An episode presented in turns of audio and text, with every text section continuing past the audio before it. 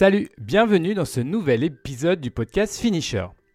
Si tu écoutes pour la première fois cette émission, le concept est simple. Parler entre sportifs amateurs du dimanche et des autres jours de la semaine de notre quotidien basket au pied. Comme tu le sais, ce podcast est un projet personnel pour créer du contenu autour de la pratique sportive. Je ne suis pas un professionnel, donc tout ce que je peux dire provient uniquement de mon expérience personnelle et des contenus que je peux trouver ici et là. Si tu veux me soutenir dans ce projet, c'est très simple. Abonne-toi sur, ta plateforme d'écoute de podcast et mets 5 étoiles.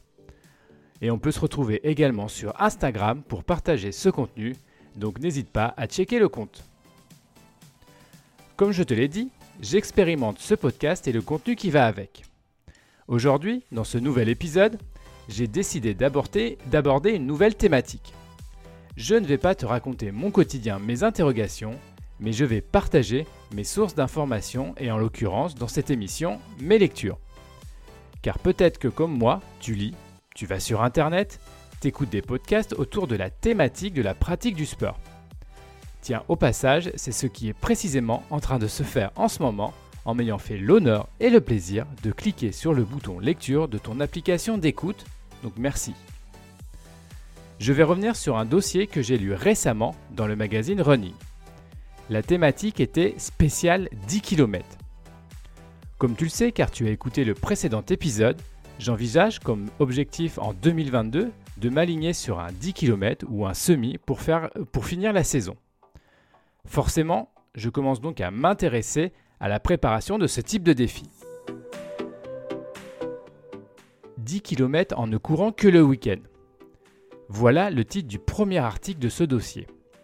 C'est vrai qu'il est difficile quand on a une vie professionnelle remplie et des obligations familiales tout aussi importantes de trouver du temps pour s'entraîner. Le week-end reste finalement la seule option pour mettre des baskets et aller sereinement courir mais cela suppose un entraînement adapté afin de compenser le manque de pratique et, faire du qualitatif. Dans l'article, le dimanche est présenté comme le jour idéal pour pratiquer les sorties longues. Le but est également de courir le plus possible à allure de course afin d'entraîner son corps à l'épreuve des 10 km. Bien évidemment, comme dans toute sortie, un échauffement en règle est primordial ainsi que le retour à un rythme calme en fin de séance. L'auteur de l'article préconise également, quand cela est possible physiquement, de rajouter sur la même journée une deuxième sortie. Alors bien évidemment, cette deuxième course consiste plutôt à un footing tranquille, mais permet de rajouter de la charge de travail. Pour le samedi, les conseils sont simples. Il faut privilégier un footing léger de façon à ne pas trop solliciter les muscles en vue de la sortie dominicale. Les types de séances pour réussir un 10 km. Ce deuxième article aborde le contenu des séances car oui, il ne suffit pas de courir pour pouvoir finir un 10 km avec un peu d'objectif au bout. Si tu souhaites notamment avoir un but de chronomètre, le contenu de, ta préparation doit intégrer des séances d'entraînement qualitatives. Cela permet également de diversifier le contenu des sorties et donc de maintenir une motivation. Ce point est important pour éviter le phénomène de routine d'entraînement qui peut conduire le sportif amateur à rester chez soi au lieu d'aller s'entraîner. Alors bien évidemment, le grand classique du 30-30 est un passage obligé pour toute préparation digne de ce nom. Le principe est simple, 30 secondes à fond, 30 secondes de relâche et ceci répété plusieurs fois afin de capitaliser autour de cet exercice. Plusieurs variantes sont possibles en augmentant le temps à 45 secondes, voire même une minute. Deuxième passage obligé, la VMA sur piste à 90 à 95% de sa fréquence cardiaque pendant 4 à 6 km.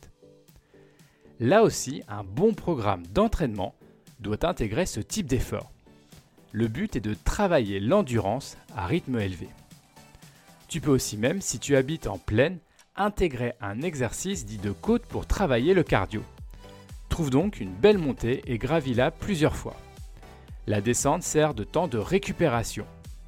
Le rythme cardiaque est soumis à un effort intense sur une courte durée. Et en plus, tu travailles tes muscles à la montée et à la descente. Enfin, le dernier exercice conseillé dans cet article sont les éducatifs. Travail sur la foulée, montée des genoux, talons fesses et autres petits exercices font également partie d'une séance spécifique hebdomadaire d'un programme d'entraînement. Cela permet également de diversifier le contenu des séances, notamment les jours où la motivation n'est pas trop au rendez-vous. Si tu te lances dans un objectif de 10 km avec un programme d'entraînement, tu dois retrouver obligatoirement ces différentes thématiques dans le contenu de ta semaine d'entraînement. Un plan d'entraînement sur 8 semaines avec objectif de temps, forcément, ce dossier spécial 10 km se termine par différents programmes d'entraînement en fonction de temps d'objectifs. Et je trouve ce type de contenu pertinent notamment pour des sportifs amateurs comme moi qui ont besoin d'être coachés pour ne pas faire n'importe quoi. Bien évidemment, les programmes sont purement théoriques et sont basés sur une disponibilité importante. Car je pense que le plus dur est d'arriver à caser ces séances dans son quotidien, notamment si tu décides d'essayer de faire un chrono, car ce choix va s'accompagner d'une charge de travail spécifique et adaptée très chronophage. Les plans d'entraînement permettent de pouvoir d'avoir une vision claire des semaines précédentes la course. Comme on l'a dit dans un épisode précédent sur les objectifs, avoir une vision claire des choses permet de plus facilement atteindre les, buts fixés. Après, c'est à chacun de trouver le plan qui lui convient. Il faut ensuite le suivre le plus possible pour que la compétition envisagée se déroule de la meilleure manière. Dis-moi comment toi tu envisages tes objectifs et si tu utilises des plans d'entraînement trouvés par exemple dans la presse spécialisée. Cela m'intéresse vraiment beaucoup. Voilà, cet épisode sur mes lectures se termine. J'ai voulu voir ce que cela donnait de parler de mes recherches d'informations, car je pense que comme moi, tu étudies aussi ces différents aspects de la pratique sportive afin de progresser et s'améliorer. Peut-être as-tu d'autres sources ou d'autres contenus que tu as trouvé intéressants. Fais-le moi savoir, j'en parlerai dans un prochain épisode. En attendant, bon entraînement et rendez-vous pour le prochain épisode.